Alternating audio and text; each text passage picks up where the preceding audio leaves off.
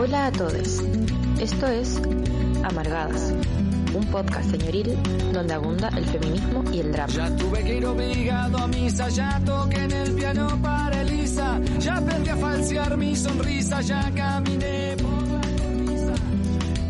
Hola, hola. Buenas. Buenas, buenas. Ah, como si estuviéramos con Claro. hoy día. Con la alegría de vivir. Actuando. La vida soy, la vida soy. Sí, vamos la hora. ¿Cómo estás, María Patricia? En este Con la vida destruida. 22? Hoy estoy feliz porque llegó la primavera. Llegó la primavera, llegaron la alergia, llegó el polen. Y todo se va a empezar a, a sentir como más luminoso, ¿cachai? Como que ahora va a empezar a oscurecer más tarde. Y eso es maravilloso, como uno un ratón nocturno. Me encanta, te da vida. A mí me pasa que la primavera es como alergias, aunque no tengo alergia, y depresión. Como que me da un bajón al inicio de la primavera, como que todos los años pasa un poco. Y, Sí, y después es- pasa, pues viene el verano y es... Porque historia es dramática. Porque dramática. Porque no tengo de qué quejarme, pero Claro. nada de qué quejarme llorando. Sí, Claro. buscando, buscando. Oye, les damos la bienvenida este miércoles 22 de septiembre, por lo menos en Santiago de este lado. Allá en los Chiloés, ¿cómo está? Aquí no, está heladio, pero está saliendo un sol, de ese sol engañoso. Cuando uno sale busca calienta a nadie. No, no calienta a nadie. Solo A nadie, pero igual uno sale ya primaveral. Me encanta. Bueno, entonces les damos la bienvenida a este Amargadas de miércoles. Escúchenos. Oye, y mándenos también su audio, hoy día tenemos un regio programa, tenemos una invitada que la María Patricia va a proceder a presentar luego. Eh, pero sí decirles que nos manden sus audios al más 569-75-111-852. Hoy día vamos a estar hablando de qué, María Patricia.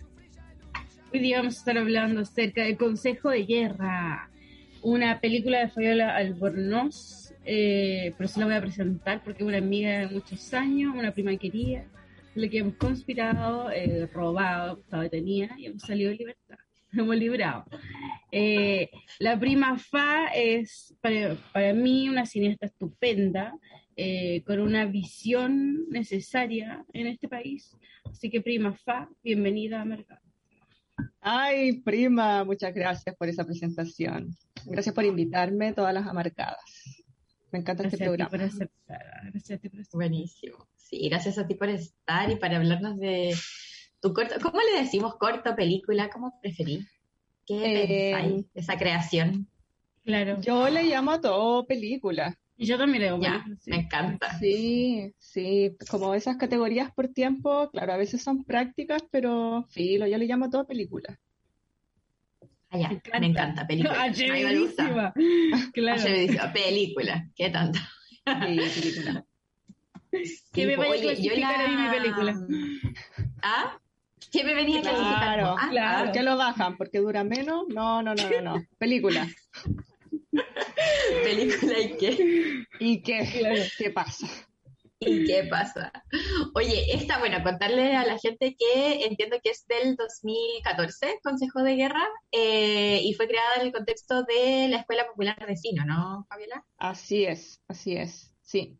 Fue, bueno, el, proceso empezó más o menos en el 2013, año en el que yo ingresé a la Escuela Popular de Cine. ¿Por qué quería estudiar?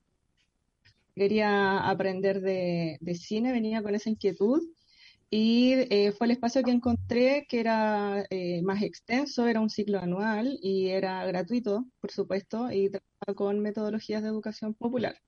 Y estaba vinculado al colectivo FECISO también, que eh, también tiene harta trayectoria, entonces me parecía interesante. Eh, y ahí en ese contexto eh, se, se propone desarrollar proyectos, eh, proyectos audiovisuales, proyectos eh, de película, eh, y ahí empieza esa búsqueda. Ahora, inicialmente la película no es eh, lo que terminó siendo, sobre todo para alguien que no tenía experiencia haciendo una película antes, nunca, ni cortometraje, nada del estilo. Fue todo un viaje, entonces mutó bastante en el camino. Mm, buenísimo. Oye, ¿nos podríais contar ahí como, ya para irnos de lleno al tema, eh, nos decíais que empezó como de una forma súper diferente. o un poquito de esa historia, como de, de cómo empezó, a qué llegó, cómo, cómo fue esa experiencia para ti. Eh, a ver, em, bueno, yo llegué con, al principio con unas imágenes naquederas, como que eran de, eh, de robo, ahí con la prima. Po. Lloriendo. En el de cámaras de seguridad, claro, claro, ahí Claro. empezó todo, como una búsqueda de, de ese estilo. Al principio, de hecho, hubieron imágenes en las que como no cachaba bien qué hacer, eh, me grabé a mí misma. Y esas imágenes uno siempre las iba llevando al contexto de la escuela y ahí se comentaban entre todos. Y claro, con esas ganas de ir llevando nuevas imágenes, ir buscando, ir probando con edición y cosas así, en algún momento eh, yo me reúno con Samuel, que es una amiga eh, fabulosa, que nos conocimos en la universidad, en, en el PEDA, estudiando pedagogía en artes. Y Sami, eh, bueno, tiene un trabajo de activismo y performance. Entonces, ahí como eso me parecía interesante también desde la visualidad y la propuesta que, que Samuel, eh, de hecho, tiene de su trabajo, ahí eh, quedamos en hacer algunas tomas. Entonces ahí empezamos a grabar. Y al principio el proyecto era solo con Samuel. Samuel Hidalgo, un gran artista, docente eh, y amigo estupendo. Así que eso así empezó. Y al principio tenía otro nombre y era otro corte y se trataba de su trabajo, activismo y un, poco de, su vida. Y de a poco fue agarrando un camino más de ir ficcionando algunas situaciones. po. Porque a veces, claro, lo que sucedía como muy en el cotidiano, desde un registro más documental, eh, no era no era suficiente para las, las cosas que empezaban a aparecer en otras capas, entonces era como, bueno, si hacemos esta escena, eh, Samuel también proponía bastante eh, qué cosas hacer, eh, hay, hay varias escenas de las que grabamos que propuso Samuel, y ahí empezó a transformarse en algo así como de no ficción, como se le dice a ese género, Hubo ese hasta vuelco. que, claro, como ese vuelco, hasta que aparece Marianela. ¿Cómo fue ese Ay, encuentro? De ¿Cómo, cómo, sorpresa. cómo? ¿Cómo fue accidental? ¿Lo buscaste? ¿Cómo fue? Así como que se dio. ¿En, en qué lugar? ¿En qué lugar? Claro. Eh, fue en Osorno, po. Fue en Osorno, eh, en una peña popular, pelando papas. Así tal Para la papa frita. Pelando, sí, para la papa frita, para vender papa frita, po. Yo iba a ayudar a esa peña, pues, así de mm, eh, asistir, a juntar Luquita, a una organización de allá. Eh, y estábamos pelando papa, obvio, ¿no? Ya nos embarcamos en la cocina y ahí pelando papa empezamos a conversar, pues. Y algo que le llamó la atención a Marianela, curiosamente, fue el hecho de que yo hubiera estudiado como arte. Eh, Ah. independiente de que fuera pedagogía, fue como, ah, la gente que estudia arte es como abierta de mente. Y así, sí, ah, puede ser, obvio. Ah. Y empezamos a conversar. Y ahí me empezó a mostrar como su cuña, ahí me contó que andaba como con un sostén. Y de hecho Marianela eh, me llamó a mí al otro día, con caña, todo, porque Claro. ahí nos tomamos unos Estuvo copetes, buena la peña. Estuvo buena la peña, terminó tarde, eh, entre medio de pelando papa, uno por aquí, por allá, y mm, ahí nos juntamos. Nos juntamos al principio, bueno, también comentar que varias cosas son con distintas cámaras. Yo tenía una cámara compacta, después me prestaron otra.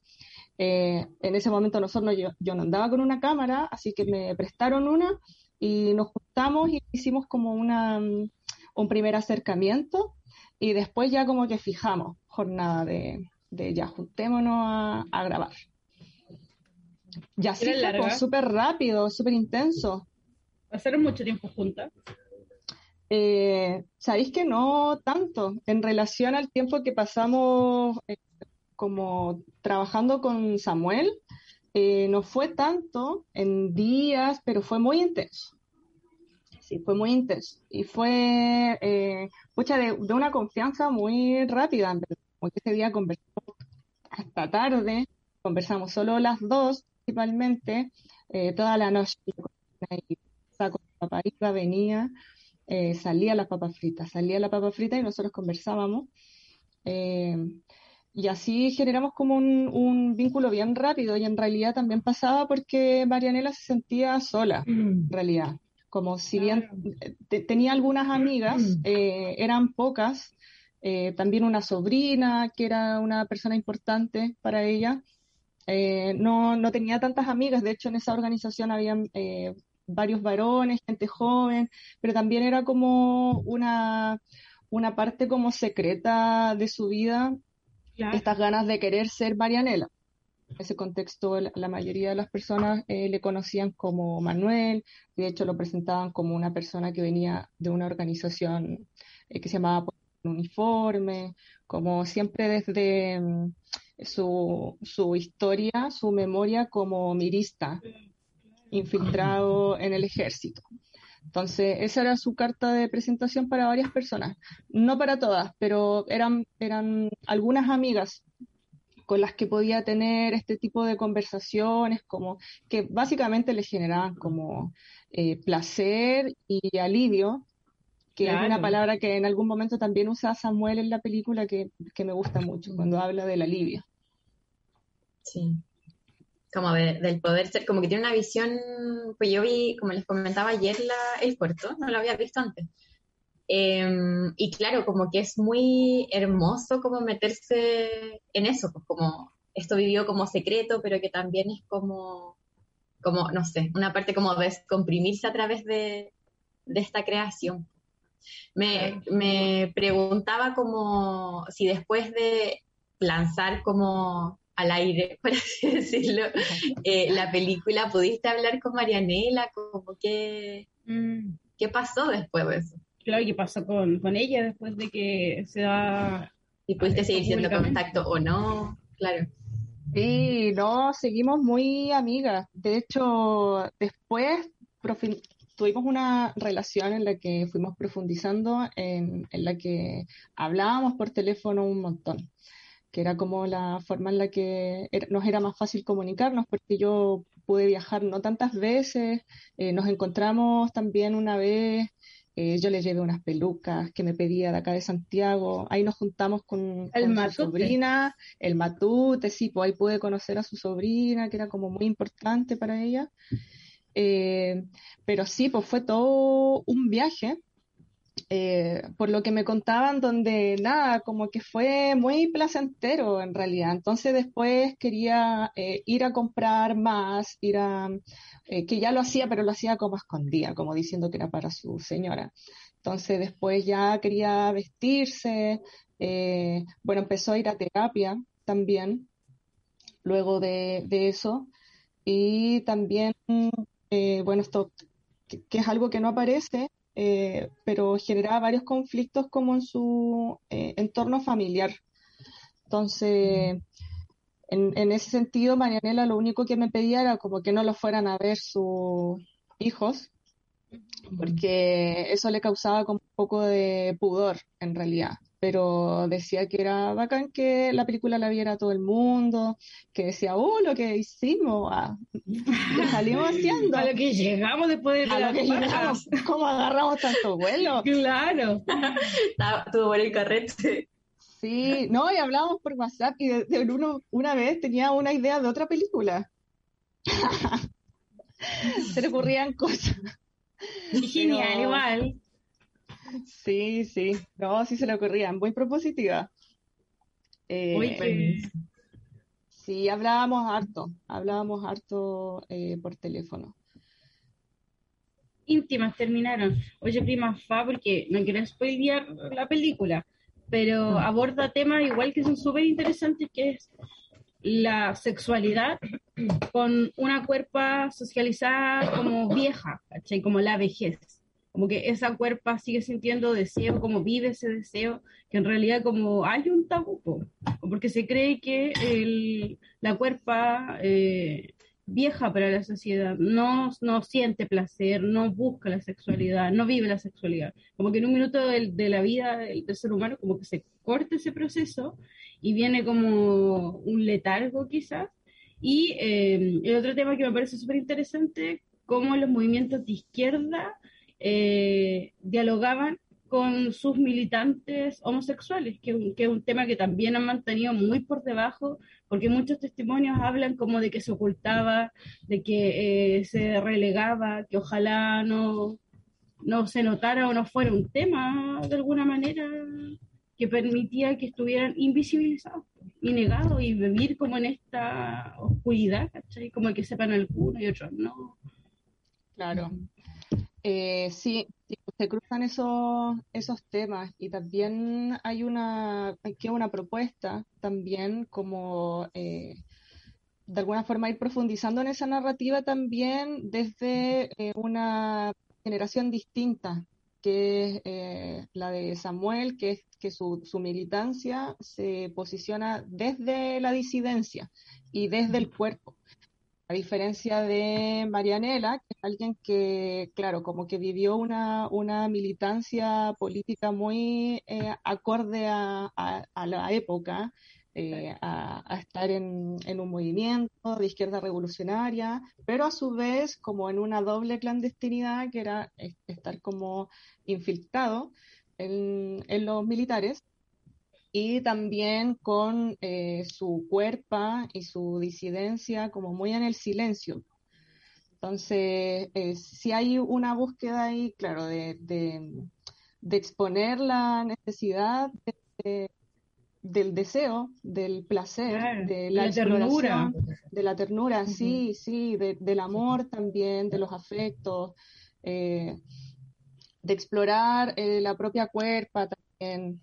Entonces, es, como una búsqueda quizás hacia lo íntimo, además, que, no lo hace por ningún motivo menos político y menos transgresor, pero después de haber estado como en esa militancia más eh, clandestina, pero hacia afuera, ¿cachai? Como, como de, querer generar una transformación como país, que era lo que eh, se buscaba también, eh, a una como trabajo político muy personal, ¿cachai? Como muy de la sexualidad, muy del deseo, muy del placer, muy de la autopercepción también, ¿cachai? Como enfrentarse a también la búsqueda de, de cómo me autopercibo, eh, cómo estoy más cómodo, eso eh, fue todo un viaje, pues, y no es fácil.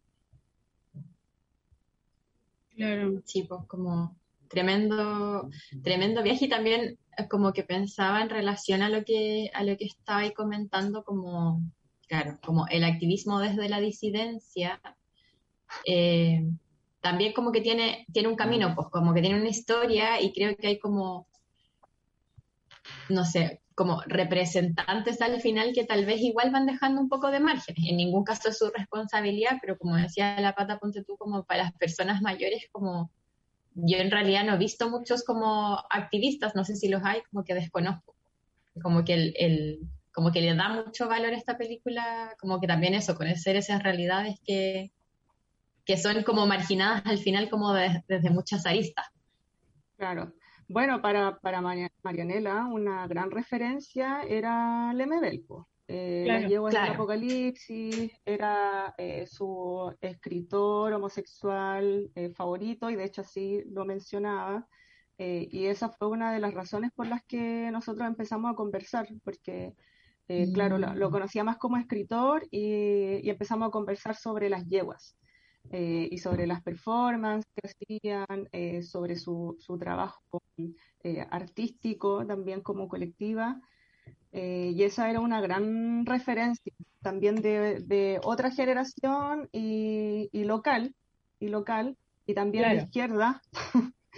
Entonces, sí, pues como ya había muchas, muchos lugares desde los cuales empatizar, como que que claro que es, que es diferente a lo que le sucede a Samuel, en donde eh, sí construye su trabajo y su militancia eh, desde la disidencia, desde que, que, ahora es un enunciado que también está más eh, familiarizado, que es que lo personal es político también.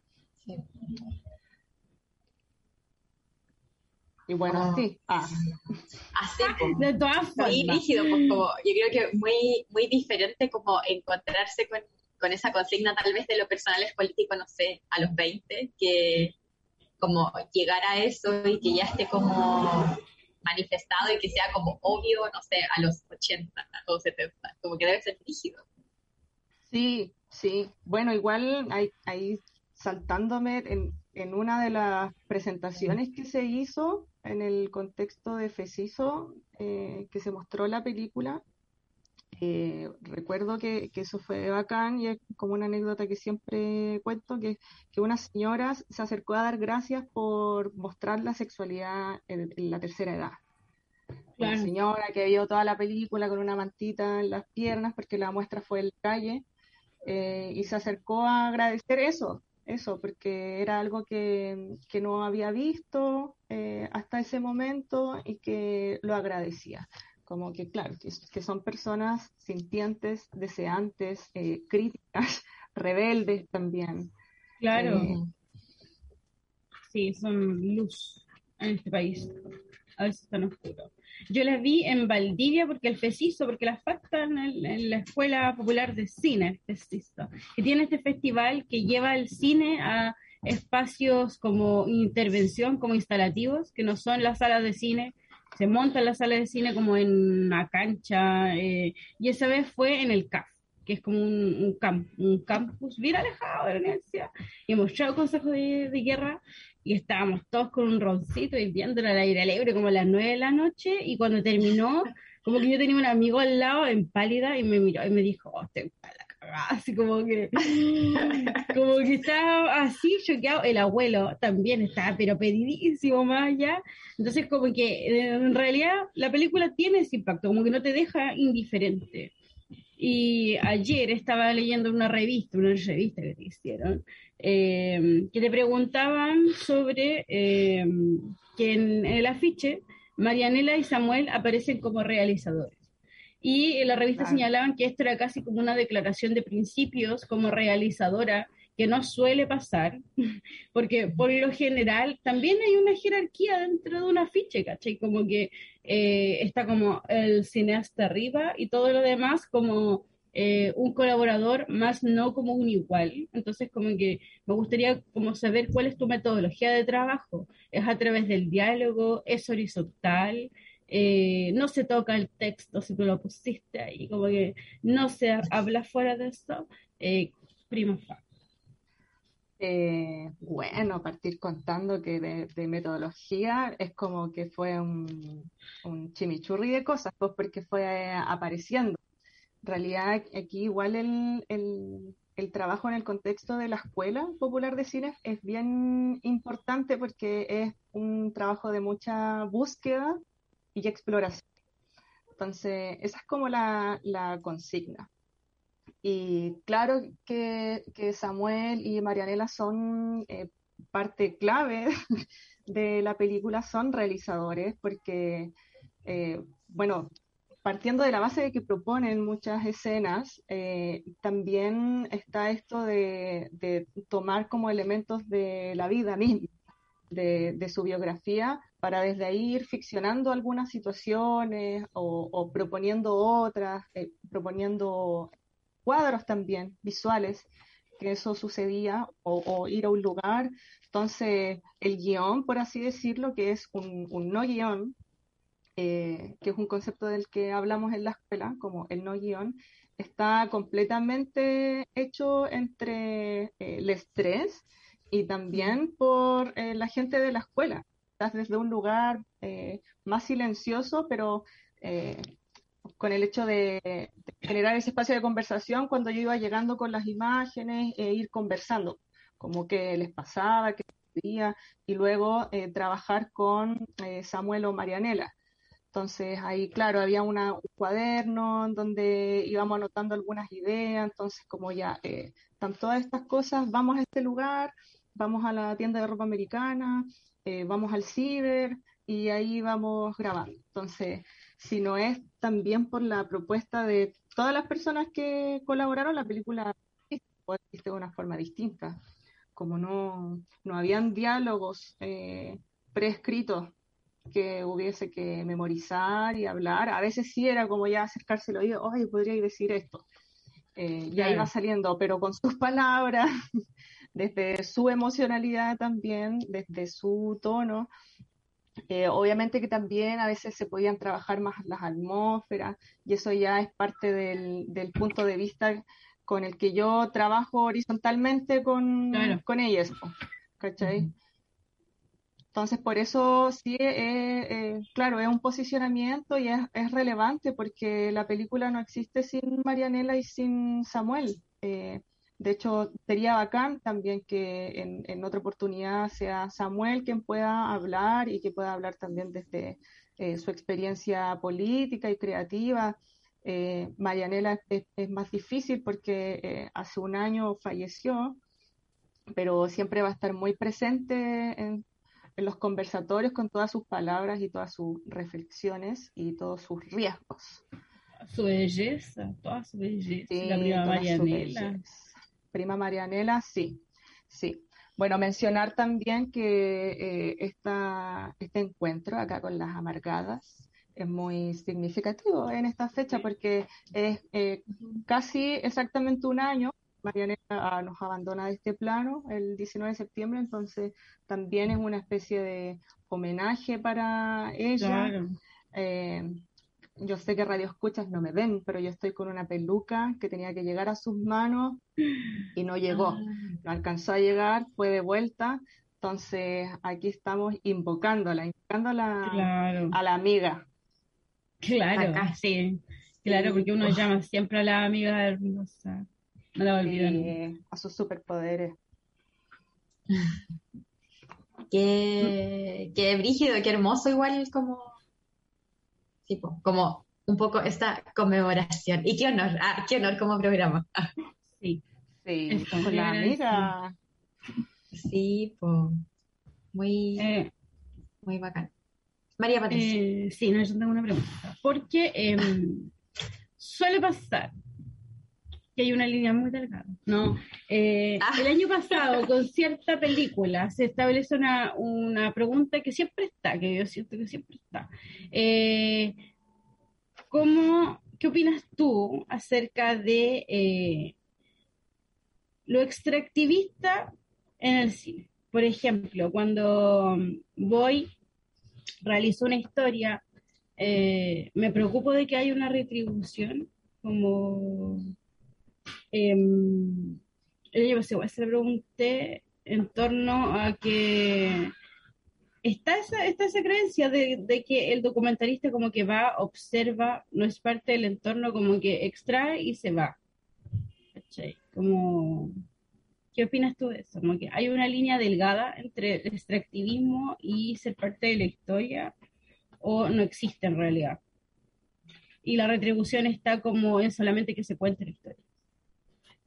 Eh, no, yo, yo creo que no, no pasa solo por la como por la visibilidad, como es, ese es un concepto, claro, está la visibilidad, pero hay muchas cosas más. Por ejemplo, eh, no es lo mismo como otorgar visibilidad, pero a la vez enriquecerse. Ah, claro, o, ganar prestigio. ganar prestigio. Ganar canes y se dice visible. Claro. Claro, gracias. a esa visibilidad. Pues no, no es suficiente. Ahora sí, eh, yo creo que sí hay una, una línea delgada, por eso eh, las formas, los procesos, eh, sí son importantes, tanto los procesos como de producción, como las formas de distribución. Eh, yo creo que sí hacen la, la diferencia y, y despejan las aguas entre esas líneas delgadas, como eh, no sé, hay, hay ejemplos de, de películas o de situaciones en las artes en donde, claro, hay un extractivismo de la biografía de las personas eh, para hacer eh, desarrollos de obra personales y quienes se llevan los créditos son los autores más que las personas retratadas.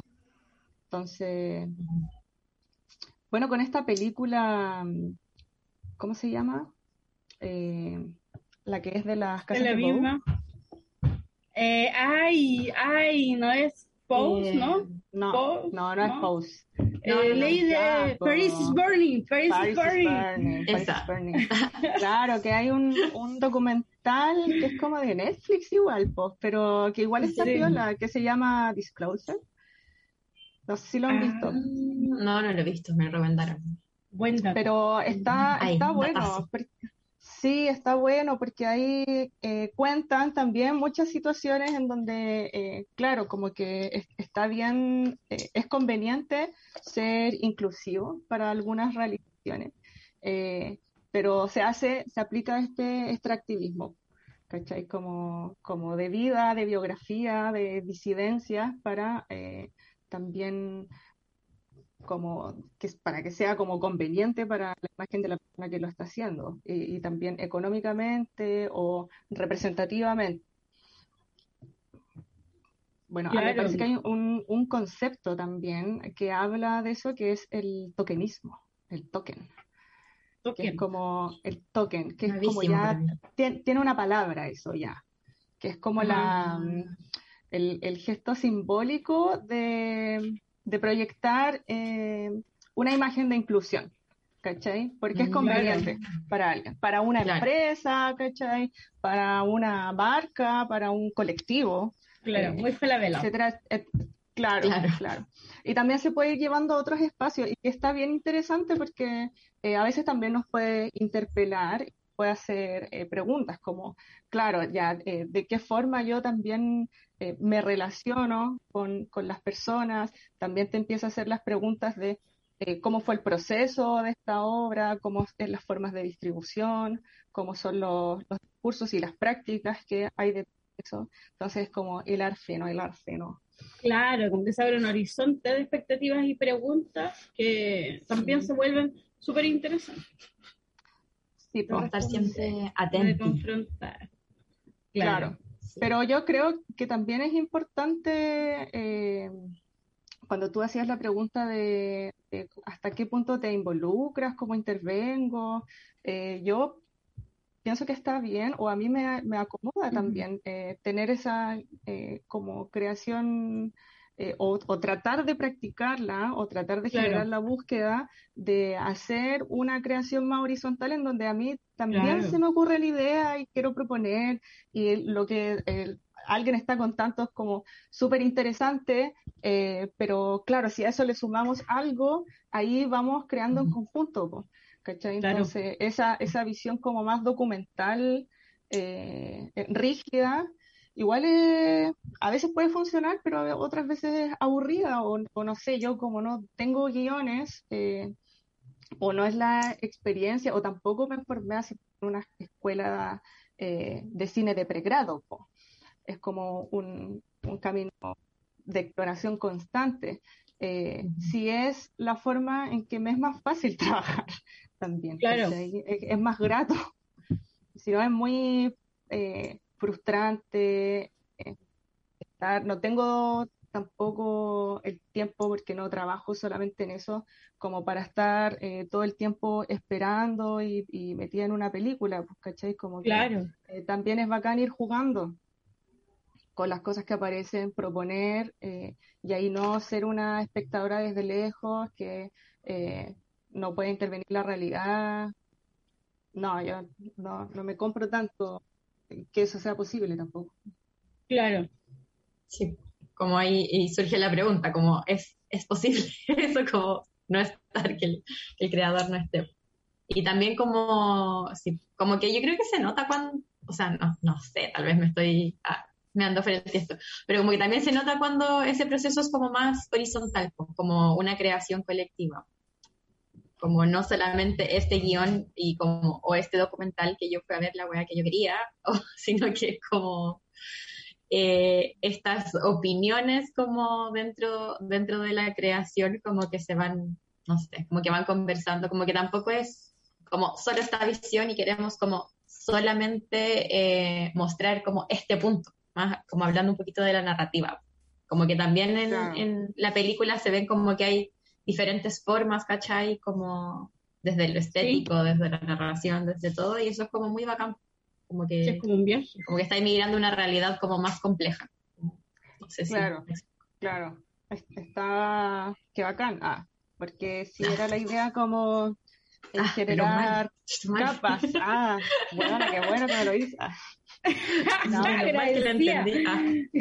Agradecía con el de arriba. No, como era, era una propuesta como ir generando eh, capas, como por eso las dos eh, como personajes principales, eh, así decirlo, que aparecen son súper relevantes como en ir generando esas capas de complejidad y, que existan más preguntas que, que discursos como de eslogan. Claro. como el, discurso de la película. Como las preguntas eran importantes. Oye, prima Fa, eh, ¿dónde la has exhibido? ¿Dónde se exhibió esta película y cómo ha sido la recepción de la people? Em, bueno, principalmente en FECI, en verdad. Es donde más se ha mostrado. Y ahí eh, podemos empezar a recordar lugares. Eh, también se mostró en las generosas tierras del archipiélago de Chilhue. Ahí se mostró. Invitamos la prima acá Sí, no, fue estupenda esa experiencia. Y, a ver, se ha mostrado en regiones, en Yayay, eh, ahí hubo gente que se paró, ah, en, en, Rengo también. Se fueron. Personas, se fueron, pero otros se quedaron y, y genera distintas reacciones. Eh, también se ha mostrado en el extranjero, en un ah, festival que se llama Arrecheras, Arrecheras Heterodisidentes. Eh, Em, se mostró hace unos años y ahí yo no fui a mostrarla, pues, pero la mostró eh, una colectiva amiga y Patricia, saludos para ti. Ah. Eh, la mostró por allá y también se, se mostró en Francia. Tampoco fui, pero la película viaja por Claro, pero estuvo en Francia. Claro, claro. para allá. Sí, ¿Cómo le fue? No tengo idea, no tengo idea. Pero ahí, ahí se ha mostrado. Eh, acá principalmente en el contexto de FECISO, la verdad. Y en el festival ahí de Chilhue. Una vez fue a Rengo, pero ahí fue que la vieron como tres personas, porque la pusieron como a las cuatro de la tarde. Y yo salí a mm. buscar gente a la calle y claro, por supuesto que se pararon y se fueron. No la... Así que ahí quedaron dos personas. Pues viendo la película. No, aquí la mostramos en Ancud, me acuerdo, y no, había gente, había people, no, había people. había, y la mostramos tipo nueve, nueve de la noche, y ahí, pero toda estoica esperando la película, y estaba la prima la casa de la yegua del apocalipsis, ahí sentada porque la, porque había venido a hablar sobre mm, las nostalgias del, bueno, una performance que hizo en Perú y la prima Fa le eh, dirigió todo ahí el sistema audiovisual de ponerle la foto y todo, entonces como que ella hicieron como un encuentro y se quedó a ver la película y mm. estaba encantada con eh, cómo había trabajado el tema y la gente se quedó hasta esa hora, nueve, diez de la noche, así todo sentado así y no había calefacción. Con el frío que hace no, no, no es menor y tampoco había show porque era una actividad libre de alcohol. Entonces la ah. cineasta estaba ahí empipando, pero el resto estaba todo, esperando. No, sí que tirar tierra.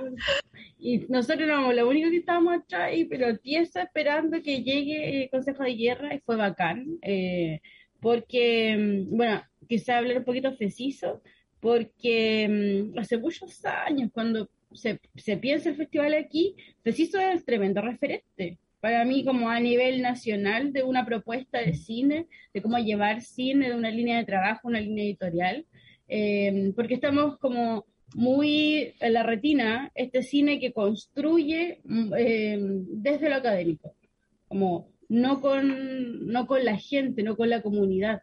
En ningún minuto como que hay un trabajo horizontal y eh, tiende a cosificar, a folclorizar a las comunidades eh, y leí como por ahí, una vez, como buscando busquilla, que eh, las les fundadores de FECISO decían como yo estoy cansada de que venga un cuico y me muestre cuál es la población o cómo es alguien de población, ¿cachai? O que sigan cosificándonos como así se habla la población. Entonces como que había ahí un, una necesidad de hacer algo nuevo y, se reunieron y levantaron algo que ya tiene años, que gira por todo Chile, que saca películas eh, sin los fondos grandes que son los de las grandes productoras que sacan como ocho películas por año eh, y que permite una formación de cine fuera de los espacios también como normativos que dicen como eres cineasta porque estudiaste en la Universidad de Chile. Claro, eh, Háblanos de Fesisto. Llénanos de esa rebeldía.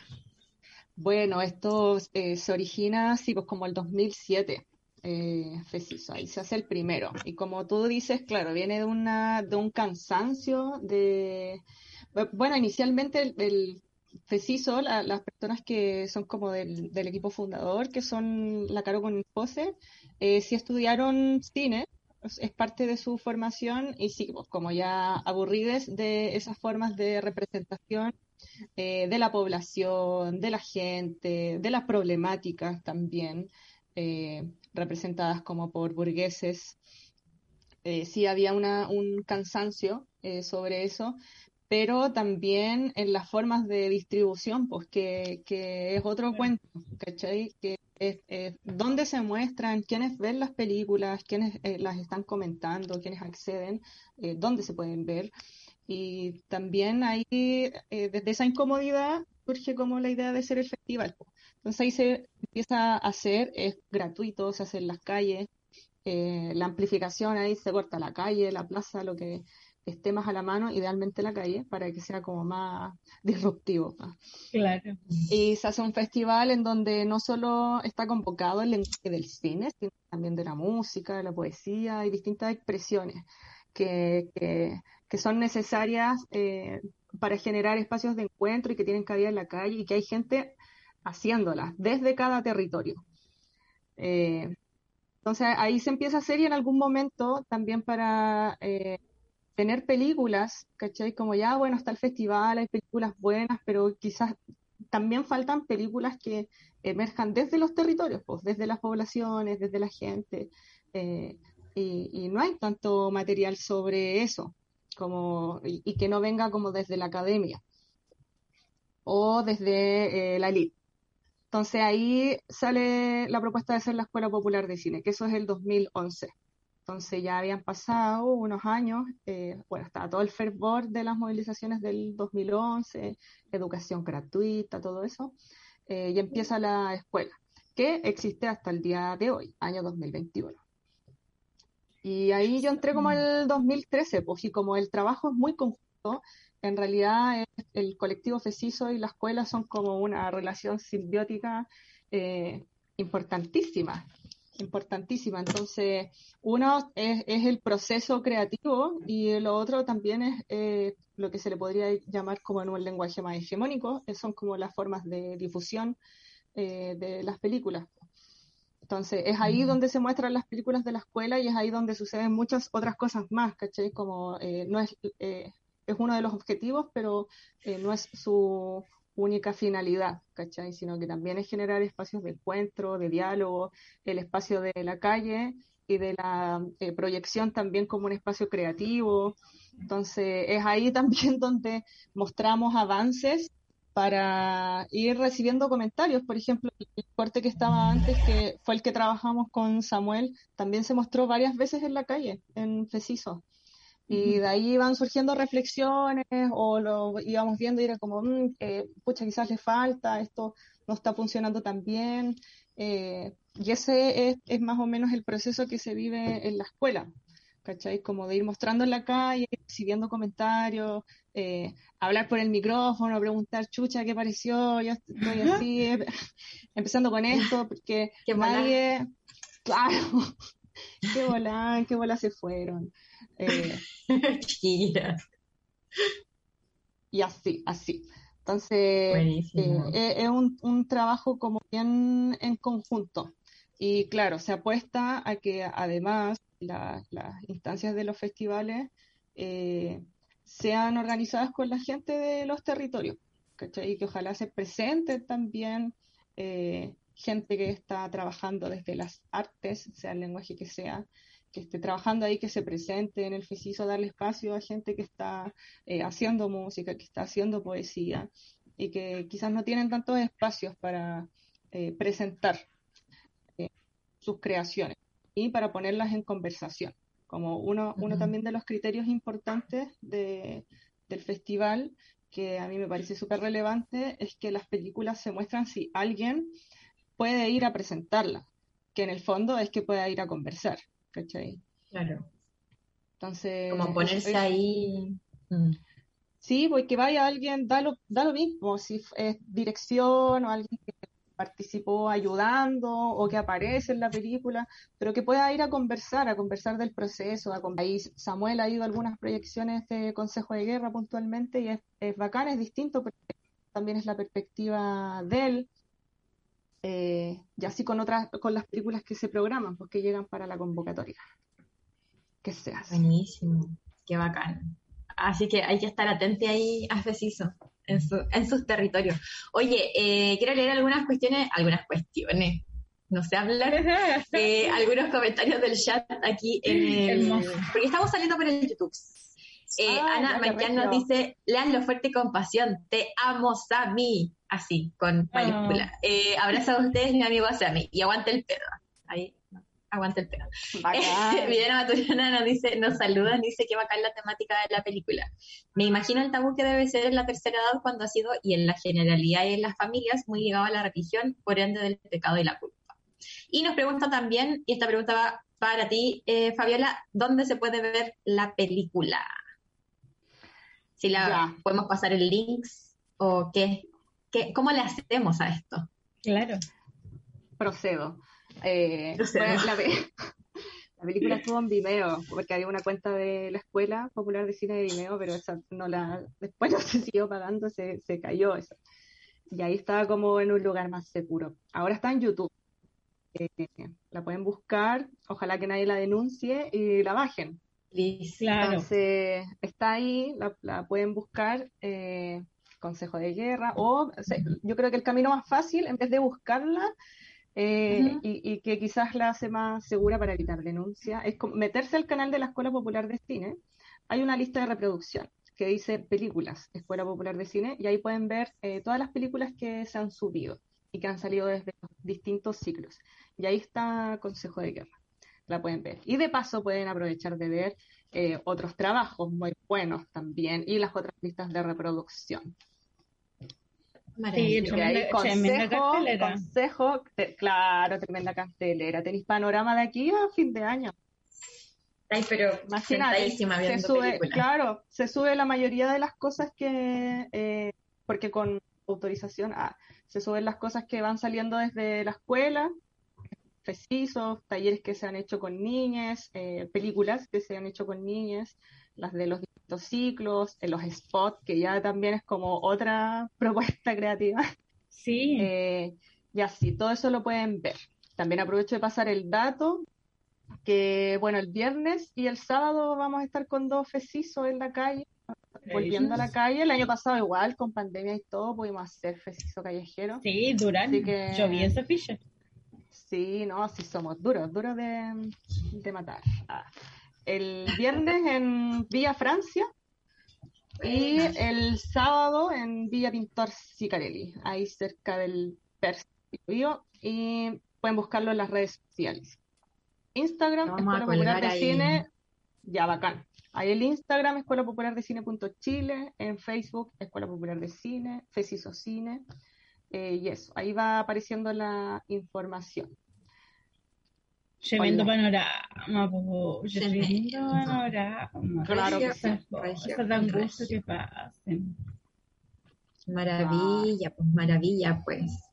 Oye, qué bacán como estos espacios, pensaba al final esto que mencionaba ya antes, que es como el diálogo como de diferentes realidades que no tienen que ver con la burguesía sin pasar por una vez en la vida como por la cabeza de, de los cuicos pues, o de la academia. Claro. Así que muy bacán. Sí, o sea, podemos hablar desde nosotros eh, o desde nosotros colectivamente, desde nuestras experiencias, desde, nuestra, desde nuestros afectos también, ¿cachai? O nuestros propios apañes. Entonces, eso de todas formas es, es, posible. Eh, a veces eh, no sé, cuando estamos en la escuela, yo creo que el, la mayor vaya a saltar es como el miedo, el miedo a hacer algo, el miedo a enfrentarte al proceso creativo, al ir eh, continuándolo, al ir equivocándose, pero obvio que eso es, posible y también si lo hacemos en, en colectivo, eh, es más o menos ir apañándose, pues ir eh, animándose a hacerlo, a continuar. Los tiempos de creación en estas formas de hacerlo son distintos, pues. son distintos porque eh, ninguno de nosotros está 24/7 dedicado a la creación, ¿cachai? Y al, ocio de, trabajar tus proyectos, pues eh, trabajamos en otras cosas, no sé, algunos cuidan gente también, ¿cachai? Un sinfín de otras tareas que son propias de la vida, que hacen que a veces sean más lentos los procesos, pero ahí estamos dándole cara, insistiendo. Qué prima fortaleza, oye, ¿y qué se viene? Fortaleza. Ay, huevona, no sé. Ah. ¿Qué proyecto está que se viene prontamente? Tíranos ahí una papita. Algunas cositas, cositas. Qué cosita. Eh, qué cosita. qué cosita. ojalá se venga algo luego. Ah. Estamos trabajando para usted. No, ojalá se venga algo luego. Pucha, es que se demoran algunas cosas. Entonces, hay un, hay un proyecto que espero esté más cerca de, salir. Eh, de momento tiene nombre, pero aún no está terminado, entonces no, me cuesta hablar de eso aún, y, me da miedo, porque... Claro, porque una también es de, ay, que no me lo Claro, no, claro, sí. No le voy a mufar antes de que... Pero un hombrecito, por lo menos, ahí como para estar siguiendo las redes, escuchando como, oh, ya está, no está, ya está, no está. Claro, claro. Se llama Código Rojo. Código Rojo es una, un proyecto que se ha desarrollado en el interior de la quinta región, eh, sector Valle de la Concagua, localidad del Melón, y esa es toda la referencia que ahora tiene claridad eh, y aún está en proceso, está en proceso de edición y de ahí de ir resolviendo si falta o no. Entonces sí, ha, sido eh, largo, largo este camino. Entonces ojalá salga pronto. Eh, pero lo importante es que esté listo más que, que esté en alguna fecha. no, no te podría decir así como, no, si va a estar en diciembre. Eh, no, no, me podría aventurar a eso. ¿Para qué? ¿Para qué hacer Pero va a salir, va a salir. En falso. Claro, eso es, lo que espero que salga más pronto eh, en términos de realización audiovisual. Eh, y lo demás, claro, sigue, seguimos con el proyecto la Escuela Popular de Cine, que ahora está funcionando online, eh, con los FECISOS, ahí también hay hartos trabajos colectivos que siempre estamos haciendo, en donde no hay autoría, pero estamos siempre participando, eh, apañándonos en montaje, cámara, en talleres, y esos también son eh, procesos creativos que han sido constantes todo este tiempo y que están disponibles para que los vean y en los que participamos varias. Eso puedo contar. Qué hermosura. Oye, y en estos últimos minutos, eh, ¿alguna serie, libro o eh, película que quieras recomendar aquí a la audiencia, a nosotros? Que estés viendo y que diga esto es imperdible. Eh,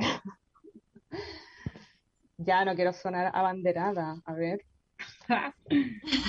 bueno, me gustaría que, viesen, eh, a ver, en, YouTube, eh, Clarísima, de una película de Nicola, que también es de la Escuela Popular de Cine y encuentro que es una película full recomendadísima.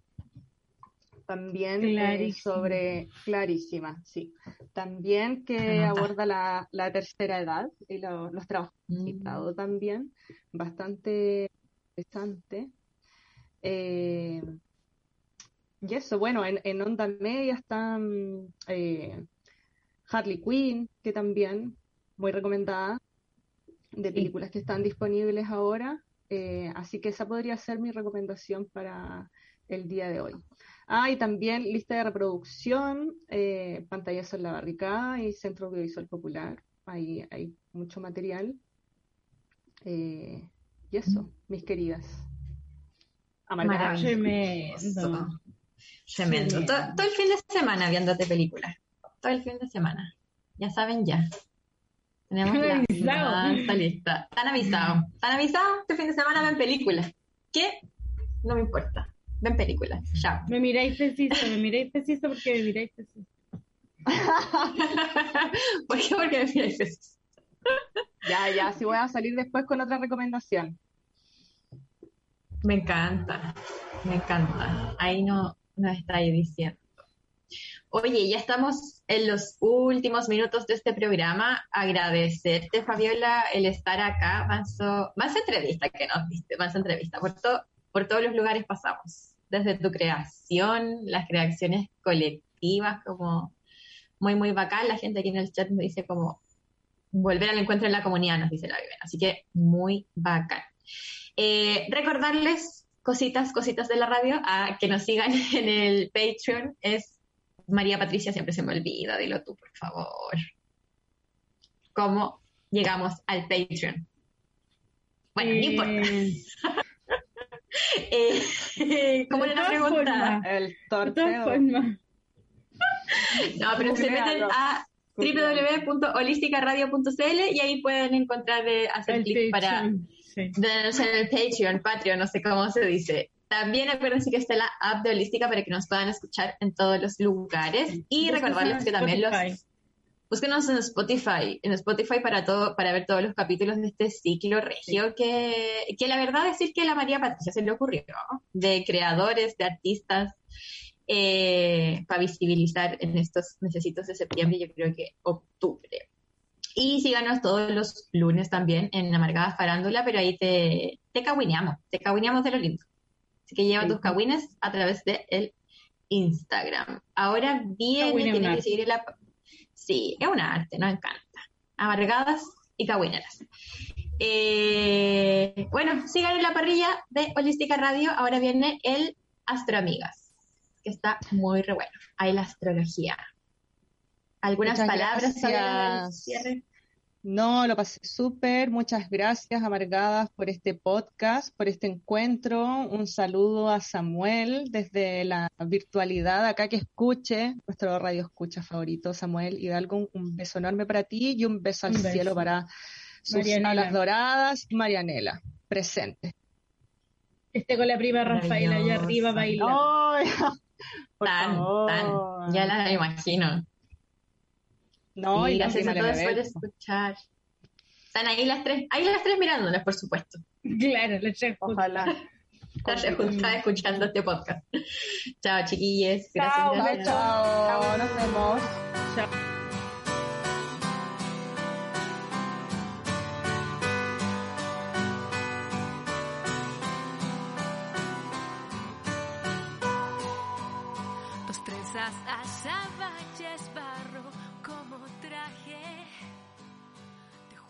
bajo